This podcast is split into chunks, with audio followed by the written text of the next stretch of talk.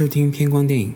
我是肖恩。每期节目会邀请一位朋友一起聊聊有关电影的各种话题。这个播客会有许多不同的栏目，我在这里简单介绍一下，也会让你对未来可能涉及到的话题有所了解。两面派会是我与嘉宾就同一部电影持相反的评价展开辩论。大立交则是有关影视产业的话题。彩虹屁栏目会推荐 LGBTQ 或者非主流以及口味奇特的电影。爆米花栏目会聊聊最近国内院线能看到的电影，电视机则会谈谈我们喜欢的电视剧。欢迎你通过各种方式跟我交流。本期节目现在开始。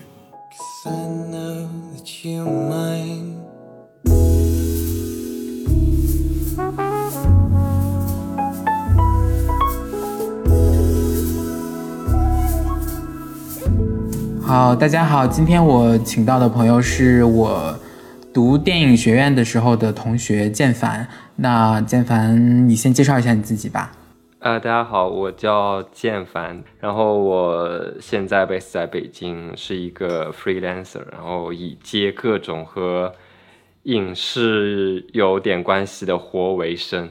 然后，所以今天其实我前一段时间我们其实也是在聊电影的时候，我向建凡推荐了这个《沙滩鼠》这部电影，然后没想到他看了之后还挺喜欢的，因为。这个片子其实豆瓣的评分很低，只有六点六，然后大概几千人看过。呃，但我也是很早就注意到这部电影，然后我当时看了之后，觉得还真的蛮喜欢的，因为是，嗯，我觉得他是因为他是这个导演，他还是圣丹斯系的，然后他也是圣丹斯出来的一个片子，但是我就觉得他跟普通的那种美国的独立电影的气质很不一样。然后后来又这个这个女导演叫 Eliza Hitman，其实她今年有一个嗯水花更大的一部电影吧，就是从不很少，但是呃从不很少，但是嗯经常有事，哎。对，呃，我疯了。Never, really sometimes, always。哦，对对对对对，那就是从不、很少、有时、总是，对对对。然后这个片子是因为他在柏林拿了评审团的银熊奖。呃，所以说其实呃呃水花更大一点，然后又讲的是少女堕胎的这件事情，所以说可能很多人看过的是那一部，但今天我们想要聊的是这个女导演的第二部长片，她总共就三部长片啊，她第二部长片就是这个沙滩鼠。然后那刚开始的话，我先给大家简单介绍一下这个片子的个剧情吧。其实它的剧情呢也很也很淡啊，没有什么特别明显的故事，其实就讲这个主角叫 Frankie，然后他呢是一个生长在纽约这个叫 g r i t o n Beach 就是一个沙滩，然后它就生长在这个这个地方。然后其实真正它这个片子拍的时候是在那个纽约要有一个叫 Coney Island 的一个地方，其实就是也是一个海滩。然后呢，它生长在这个地方，然后它整日就是那种无所事事、游手好闲的状态。但是这个片子的它最大的一个冲突呢，其实就是它。在一开始的时候，他是私底下是喜欢男人，但是他表面上又新交了一个女朋友，然后这个就是他表面上如何去呃，可以说是过着一个双重生活吧。然后其次就是他还有一条，还有一个冲突就是他的父亲，呃，在影片刚开始的时候应该是得了重病，但是其实他父亲大概到影片不到一半的时候就已经去世了，然后这也是一个他需要处理的一个问题。然后基本上再就是他每天有一有一帮子狐朋狗友，就是那种沙滩男孩儿啊，都不穿上身，然后他们一起在沙滩上面做一些真的是无所事事的一些事情。然后呃，听起来真的是蛮无聊的，但是呃，实际上整个影片我看的时候是很喜欢。然后这个影片其实它就是在二零一七年的圣丹斯电影节呃获得了那个剧情片的最佳导演。然后也入围了当年的洛加诺电影节的那个当代电影人的单元。然后这个导演我也简单在这边介绍一下，她是一个女性导演，她叫 Eliza Hitman。然后她不是同性恋。她，我看到她的采访，她已经结婚生子了。然后她的丈夫就是她的剪辑师，也都是她这三部长片的剪辑。对他们两个是这样的一个合作。然后，而且再要提一点的是，这个片子的摄影师也是个女摄影师，是一个法国人。然后这个片子也是用超十六的胶片拍的。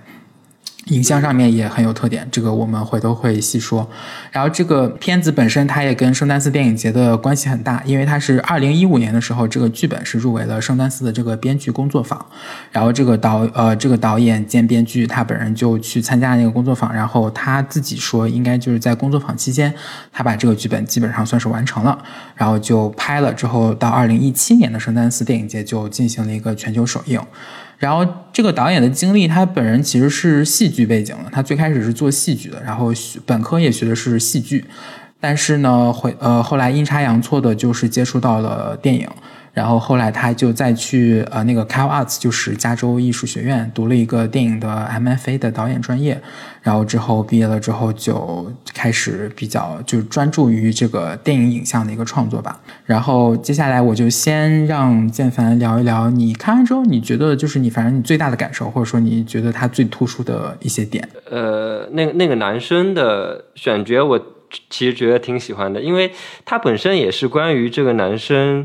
就他的一个一个选选择，或者是一个性取向上的一个某某种程度上的迷茫吧。然后，然后我觉得很多时候都会比较直接的反映在这张脸上，他不需要做做更多的表情或者行为，然后你只要看他那张脸，其实就能。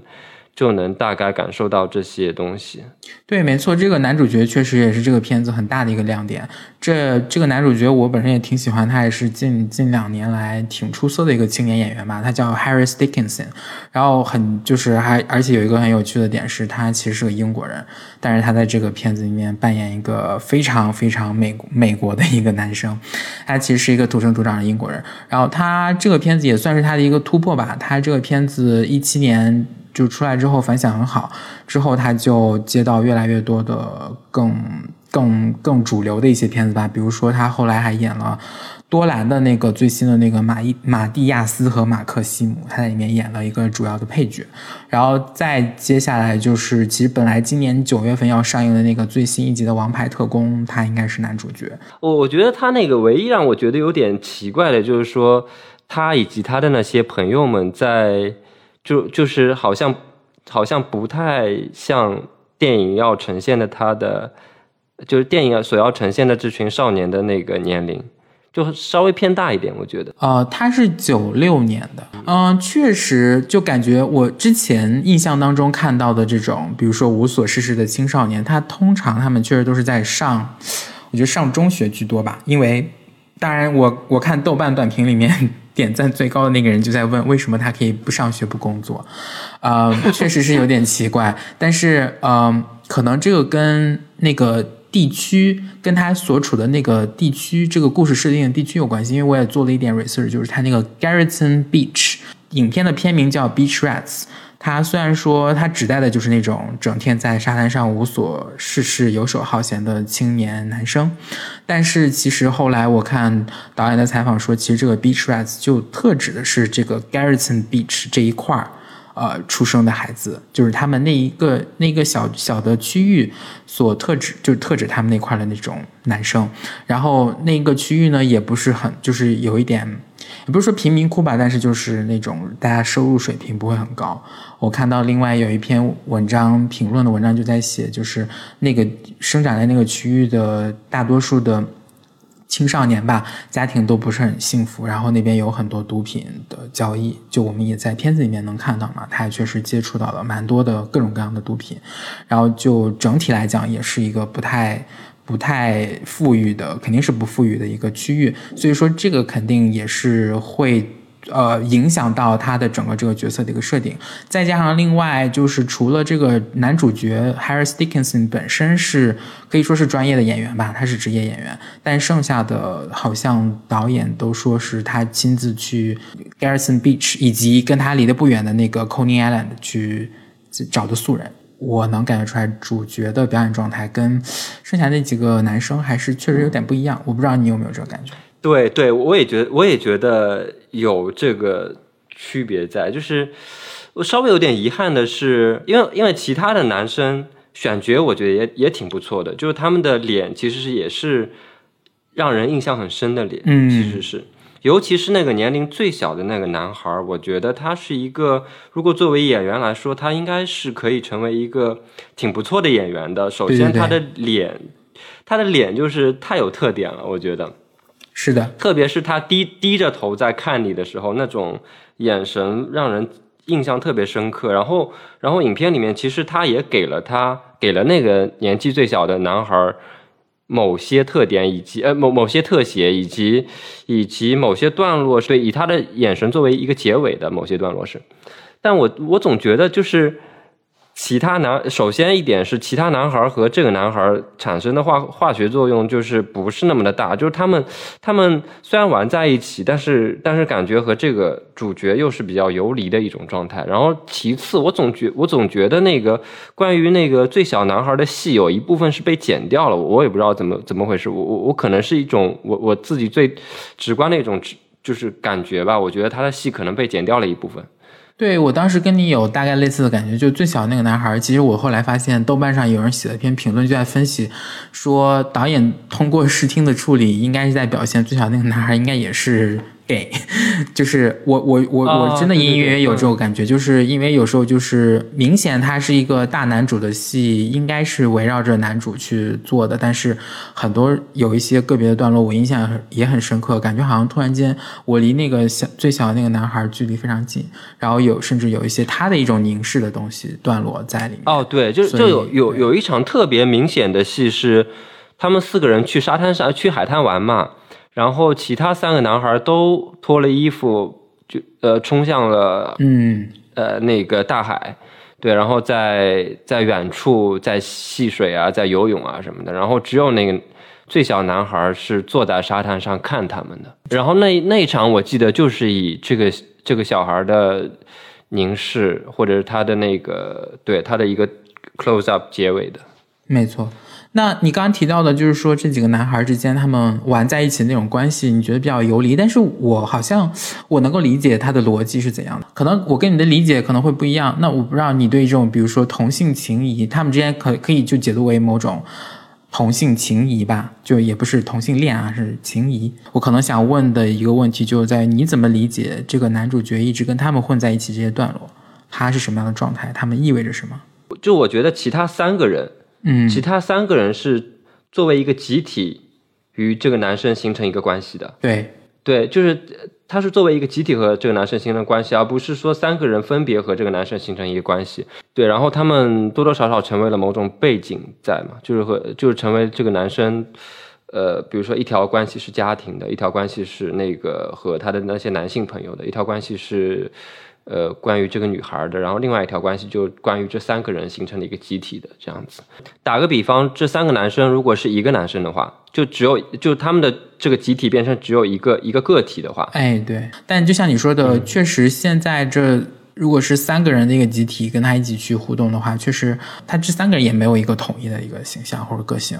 就可能我会把这三个人理解成为环境的一部分，就是我可能真的不觉得他们是人物，他变成了环境的一部分。对对对。嗯，对，但其实现在目前来看，整个男生他的一种跟人际关系的一个一个交往上面的一个状态是非常封闭的，或者说是他几乎没有对任何人敞敞开过心扉，好像连他对对对，这个这个倒是这个倒是，对他跟谁都没有，他不是说他好像说在这么些人他生命当中的人里面，他有一个特别好的朋友，没有一个都没有，他的女朋友完全是冰冷的状态，然后包括他约出来的那些男的也都。完全没怎么聊过很深刻的一些东西，都是那种完全肉肉体上面的一些交流。然后他的妈妈也是一直在，他妈妈好像是一老是一种想要打破他的封闭的那种姿态，但是就到最后应该也没有成功，都是失败的。我说他妈妈给人的感受就是非常 tough 的那种美国女人。嗯，对，是的。就而且其实他妈能感受到他的儿子是有有很大的一种困惑，也想要去帮助他，但是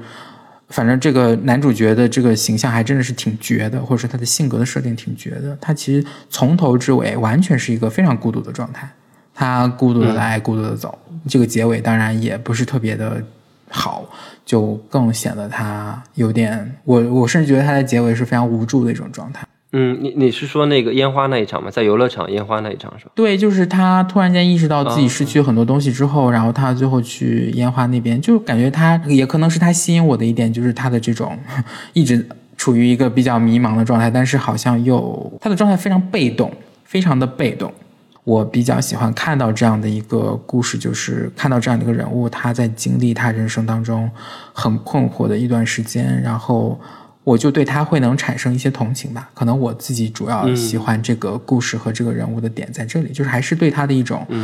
同情和怜悯。又能够理解他这样的一个人物形象，就真的是非常的内向，不善言谈，然后又他其实一定是有很强烈的某种自卑的感觉在里面的，但是又不不想要去表现出来，又很想去维持自己的某种外在的一个形象。包括他其实影片前半段大部分时间都在做的是某种维持嘛，就是一方面自己在下面 私下约男人，另外一方面又要维持自己跟这个所谓的假女朋友的关系，然后另外一方面又要跟自己的兄弟在一起，有时候也要掩饰。一些东西，我觉得这个这种他一个人去处理这些事情的这个状态是能够博得我的同情的。虽然说其实很多我看到豆瓣上面的评价都觉得这是个什么渣男啊之类的，但我觉得就设身处地的去想，没有那么多人是那么那么自信阳光，大家都有有很多人性当中很脆弱的一面，而我觉得这种他这个这个男性角色身上的这种脆弱，在我看来是我是能够理解的。那你刚才也提到了这个男主角的选角，前几天看的那个赵婷的骑士，赵婷当时就说，她最开始想要去拍这个男生的原因，就是她就是单纯的认为那个男孩子的脸拍到电影上面很好看。很有，嗯，对，很有电影感嘛，就我只能这样去解释，或者说这是个很玄乎的东西。但是天然可能他什么都不做，他不怎么表演，你也会感觉他很有戏。那你能不能，嗯，具体的去描述一下，你觉得他的表演当中，或者说这个人的那种，呃，没有什么剧情时候那种那种状态，是有哪一些，呃，能够吸引你或者是吸引观众的一些地方？首先，我觉得这个导演对人的脸应该是蛮贪恋的。就是，呃，从我我我前段时间就是看了一点他就是第一部长片嘛，就是那个《It Feels Like Love》那个片子。那那个片子可能更关于他自己本身一点，因为他自己说那个比较自传一点。对，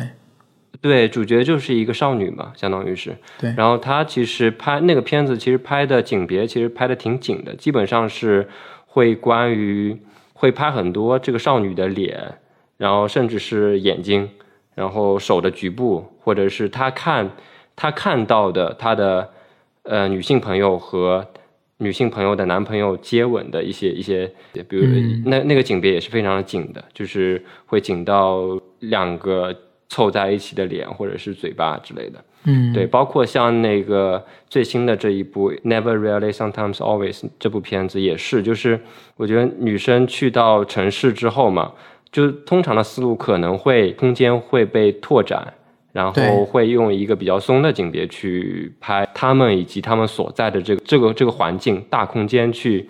去帮助这个叙事嘛，但是它其实是。以一个非常景的景别去拍他们的，在中景以上的一个景别，然后城市都变成了一些一些在他们脸上的光影，或者是一些很虚幻的一些背景。当这种景别，呃，以及呃精神层面的声音的处理，它结合在一起的时候，会让你觉得你好像在听这个人内心的声音。当然，当然，这样的声音处理其实也也也挺常见的，就是把整一个底噪压得很轻，然后我们听到的好像是我们听到他们讲话，好像是就是在你耳边很近的和和你在讲，以及是很小声的和你在讲，对，然后呃，然后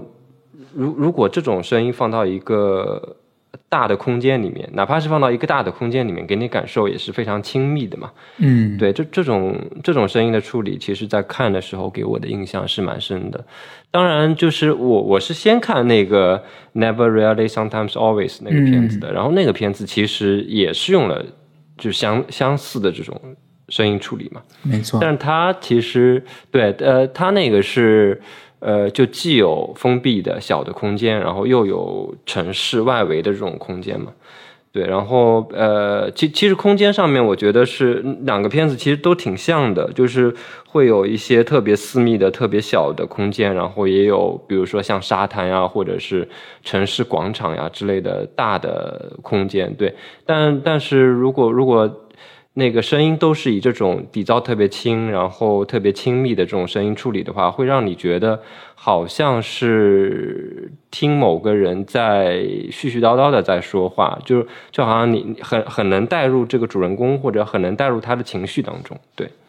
啊，没错，它确实是有，肯定是有一种精神化的一种效果在里面的。这个确实在它的呃最新的那个长片里面也是，我觉得它这样长片的声音处理确实比较像。所以说，其实它最终的这个效果就还是让我们跟这个角色的距离非常的近，然后非常对，非非常近了。然后很很很专注的去呃展现，或者说，嗯，就像是一个非常细致的观察吧。如果从一个外外外人的视角来说，虽然他的他的电影的剧故事性都不是特别的强，但是依然这个人物的状态可以很丰富的层面层次，然后展现过来。对，我觉得这个是要建立在就是那张脸本身是有魅力的基础之上的。如果那张脸可能是觉得导演自己不喜欢或者没有什么拍摄欲望的话，我觉得肯定不会那样去拍的。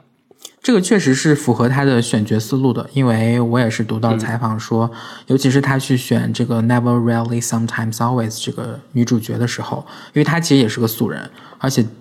应该是第一次看上她的时候，她才十四岁，就太小了，也演不了。后来是就是就等她，等她再长大一点。然后采访里面说，就是第一天让她来试镜的时候，其实也没有给她剧本，就是导演、摄影跟她三个人。摄影就端着个机器，就拍他去路上去做一些日常的事情，比如说去商店里面买面包啊，去那个自动售货机上面买东西啊什么的，就拍了一堆他的素材，就是去看他的状态，尤其是很专注他的面部的一些东西。所以其实 Never Really Sometimes Always 的女主角的的表演也是。这样子的，就是很有看头吧，或者说他这张脸是天生的很有电影感的东西在里面，而且这个也是这个，我觉得是这个导演的特点。他现在三部长片，感觉都有这样的一些一些特点，而且也有豆瓣上面有人就是批评他说他一个一个劲儿就拍大特写。但其实我我真的是觉得，我们看过很多独立的片子，可能特写整体来讲都比较多嘛。有时候确实很大部分如果拍的不不是特别好，然后有那种，尤其那种大特写晃的特别晕的那种，我是挺反感的，或者说会让我出戏。但是这这两部片子看到目前为止，我是完全没有这种，我甚至都没没有刻意的觉得他好像一一直在拍特写。它给我造成的效果，可能就像你说的，再加上声音的辅助，就我就会完全被这个人物的状态给吸引，然后我就一直在那边看，看那个人，啊，甚至有时候他做的事情确实没那么强的目的性，但我就去就是就是在去看那个人，然后就有很多很多没有办法用语言去描述到的一些潜在的东西，能够到达我的感知的范围内。哦，沙滩鼠里面有有一个比较明显的，就是就是他和社交网络上那些男生呃发生性关系的时候，嗯，对野战的时候，对对，用的是一个正面呃比较微弱的一个正面光去拍他们的，所以他那个时候主角或者是那个呃另外一个男人身边的环境基本上是看不见的，对，就只有在离摄离摄影机非常近的地方才能看到哦，有一些。有一些树树杈或者什么在提醒你，在他们在一个什么样的环境里面看到的，基本上是他们的肉体。然后他们的肉体在一个正面光的环境下，其实会被就那种感受挺挺奇怪的，就是说是一种很直接又很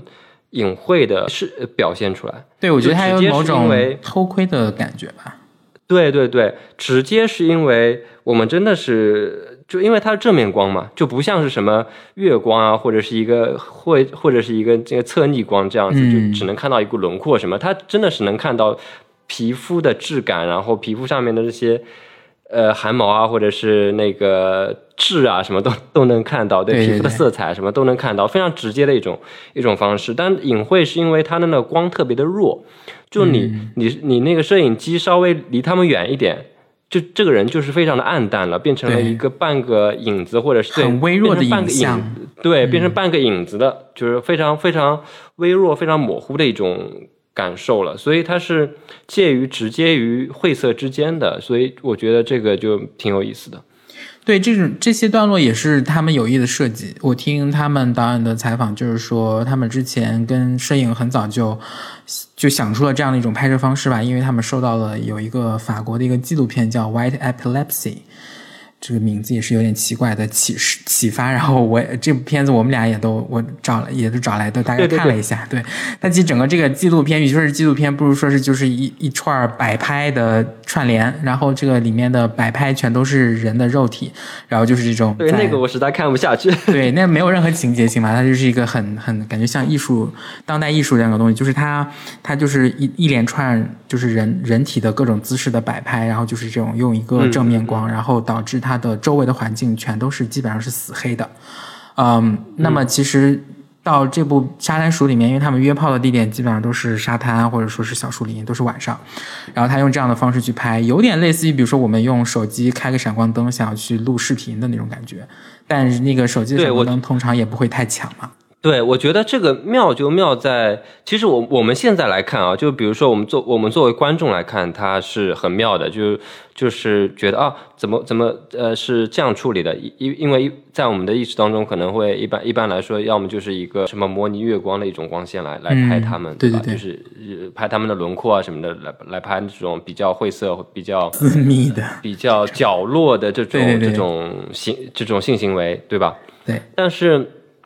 导演这样来拍的话，其实我觉得他应该也是我我猜测啊，他应该也是一种半自觉的一种方式，就半自觉的一种行为，就是说他可能受制于某种环境，因为他毕竟是在在野外嘛，嗯，对吧？呃，这种方式其实是最经济、最简单的一种方式，我觉得就是用正面光的方式，你你大不了就是相当于是在那个摄影机前面加个灯嘛，对对对。对，这个也符合他的制作规模。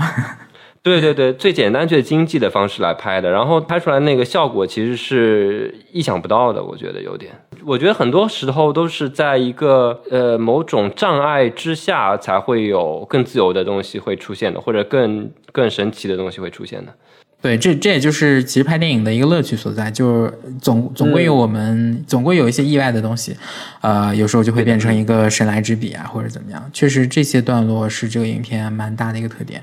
然后对我来说，其实它的本身影片，呃，它这个故事内部的空间其实也不多，就那么几个。呃，一个是他自己的卧卧室，就是搞得基本上像是个地下室一样，然后非常的，其实他在卧室里面的戏也是差不多，只有电脑屏幕那一个广源啊。然后嗯，然后就是他晚上在那电脑屏幕上面去去上那种同性交友网站，反正整体也是一种偷窥啊，或者说比较私密的一种感觉。然后再就是它的沙滩，那沙滩就是一个沙滩这部分的一些影像，或者说他们他们裸着身子在沙滩上面无所事事的影像，也是大家说是受一本摄影集呃影响。那个摄影集名叫《Brooklyn Boys》，就是布鲁克林男孩。当然，其实也是跟这个故事本身里面的内容设定也是一样的。这些人他俩就是都是布鲁克林的。然后那个我我大概看了一下那个摄影集的封面，因为它我也买不到，就是呃亚马逊上有它的封面，就是很像这个影片的一些海报，就是好几个男孩子没穿上衣，然后在那边，而且是一个比较有舞台感的一种站位吧，就是呃前后啊这样子，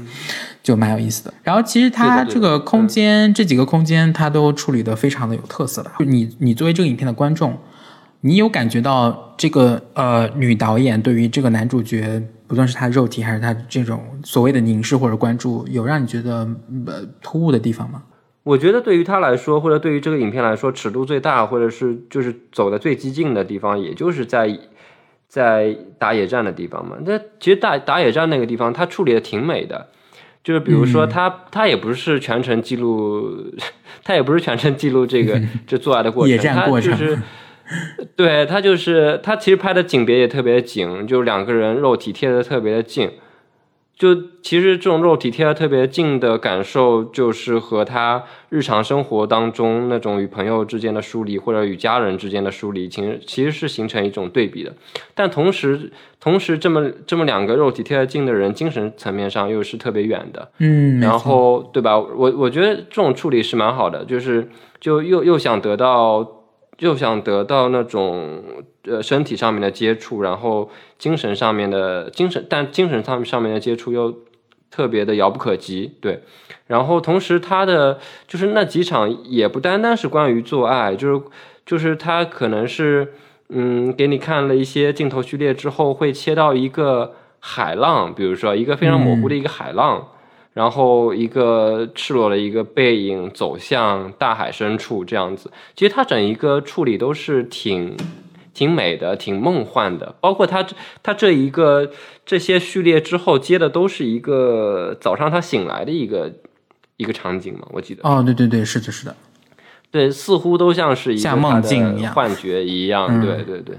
啊，那我还有一个问题就是，我也是在豆瓣上面看到的一个。高点赞的差评也不是很差吧，但是就是说他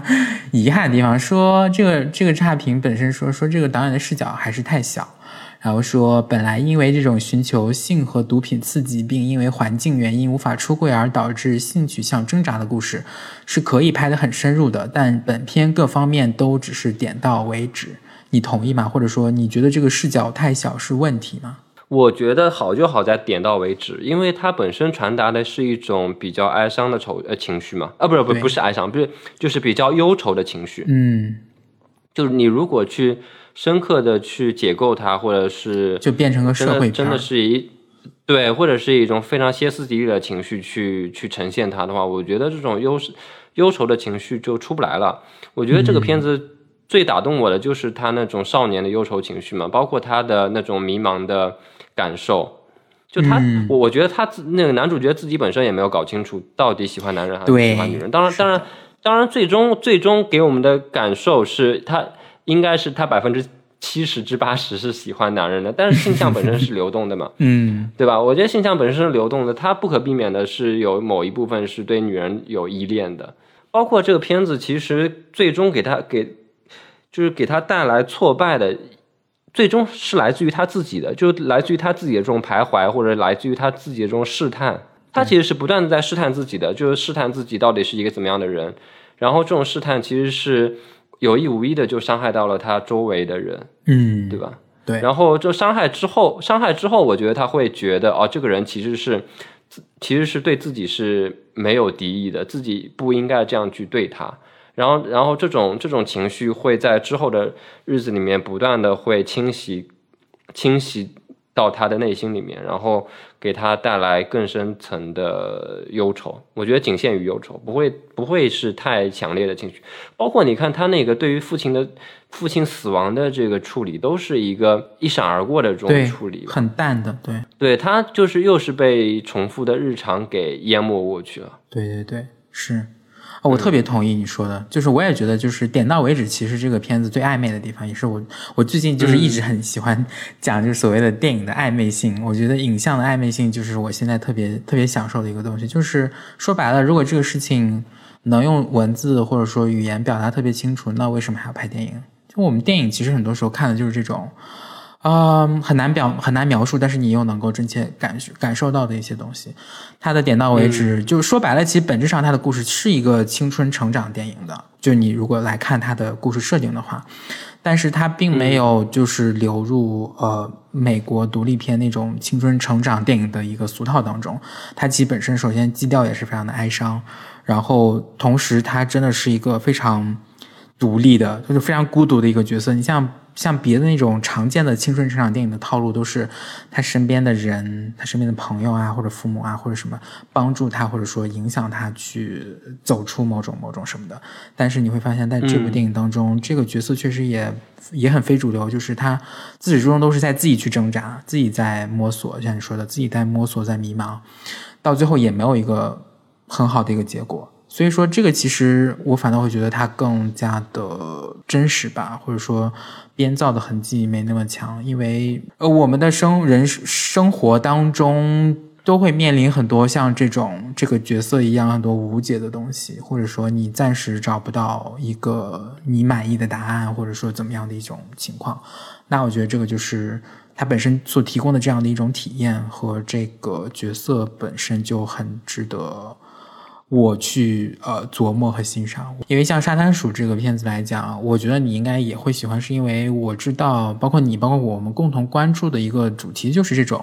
所谓的日常的这种呃能够把人卷走的力量，或者说，因为我们每天面对的就是很多很重复的日常，然后这也是可能我们我们这一波生活在都市里面的人共同要面对的一个问题。就是我们的生活其实本身的新鲜感就不够，然后或者说我们我们面对的很多都是很重复的一些东西，然后它就有一种把人困住的一种效果，然后你会发现有时候我们的行为也会变得比较机械啊，或者说感觉自己对于生活的掌控就会变得很很很小，然后就会陷入一种。比较迷茫、比较无助的一种状态，我觉得这个在《沙滩鼠》里面是也是蛮明显的一个主题。你刚才也提到了这个男主角他自己的那种状态，没有方向的那种感觉。我觉得我当初刚看完《沙滩鼠》之后，我最大的一个印象就是，因为我知我知道这个片子的时间也蛮久了，但一直没看，就是看到他身上非常重的圣丹斯电影节的烙印。就是圣丹斯电影节的片子，其实。说白了，在我这边的整体印象不是特别好，尤其是当时当年我们还在香港读书的时候，圣丹斯不是在香港每年也做 对对对那种展览，然后有一年我记得我特别清楚，我就去看了很多，然后一部比一部难看，然后我就觉得什么什么鬼呀？对，就是我记得那一年有什么斯坦福监狱实验啊什么的，就是那种片子，就挺挺没意思的。哦，嗯，就是还是说白了，就是还是嗯，感觉像是。传统美式好莱坞的东西，只不过披了一个独立片的外壳而已，然后就也最后都落入俗套的一种东西。所以说，其实我刚开始对这个片子的印象不是特别好，包括，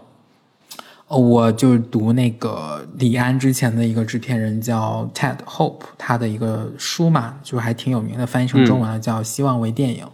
然后他其实当年最开始的时候也是做独立片的，然后他就在书里面提到了一个他的圣丹斯电影节最佳影片配方，就总结出了一个一个模式吧，就说你要在圣丹斯电影节想要拿到奖，你得有这几个方面啊。第一个，主角是能与观众产生共鸣的普通人，不能是有钱人或者是坏人。那我觉得像《沙滩鼠》这个就不是特别的符合，而你像典典型的或者说圣丹斯赖以成名的那一波，像《阳光小美女》啊那种片子来讲，它在当时确实是很独立，但是它本质上也是一个，你像《阳光小美女》把它叫成一个鸡汤电影也不为过，啊，它的主角也也是那种很能够让普通观众立刻带入的一些设定的类型，然后。继续这个影片配方啊，说下一个是剧情主人公呢要经历波折，遭受苦难，最后得得到令观众意外的领悟。那沙滩鼠也不太符合，他的主角其实最后他有啥领悟没，我也不知道。但是呢，就是也没有那种观众可能看了之后会觉得就是得不到满足。很多人也对这个结尾挺有非议的，就说这个什么结尾啊，嗯，就是它不是那种普通的能够引起观众满足的一种结尾。然后，这个配方的下一个说是大胆，要大胆，你这个故事要敢于冒险，要让影片看起来随时都会分崩离析，但最后又峰回路转，让观众能用真真够大胆来评价。这个你去评价《阳光小美女》也是也是 OK 的，但是《沙滩鼠》我觉得也不太符合。然后，嗯，剩下他他还说了很多，但是比如说剩下的有一些，比如说冲击片中必须有几个可以让人津津乐道，或者甚至能让外行人震惊无比的大胆段落，这个也没有。然后立意呢，故事故事主题必须升华，必须涉及阶级矛盾、性别对立、两性冲突或其他政治问题。哎，这一点我就在我当年 香港看的那那几个片子里面感受的很很明确，就是其实最后感觉那些电影都变成了政治电影。就是都是想试图去呃讨论一个非常非常跟人性没太大关系的，或者说跟这个主角没太大关系的一个议题。呃，所以说其实这部影片其实说完说白了，我看完之后真的就是觉得整个三观被刷新的点就是在这边，就是它真的跟其他美国的独立片太不一样了。它就本身其实我觉得就蛮欧洲的，觉得很法国。然后他最后也也在他这个导演最后也在欧洲得到了一个认可吧，我觉得也能说明这一点，就是可能他会在风格上面确实不太像传统的美国的独立片。所以说，其实我在跟别人推荐这部电影的时候，我我在这儿也跟听众提个醒，就是其实它真的。不是很能够给你带来很大满足感的一部电影，但是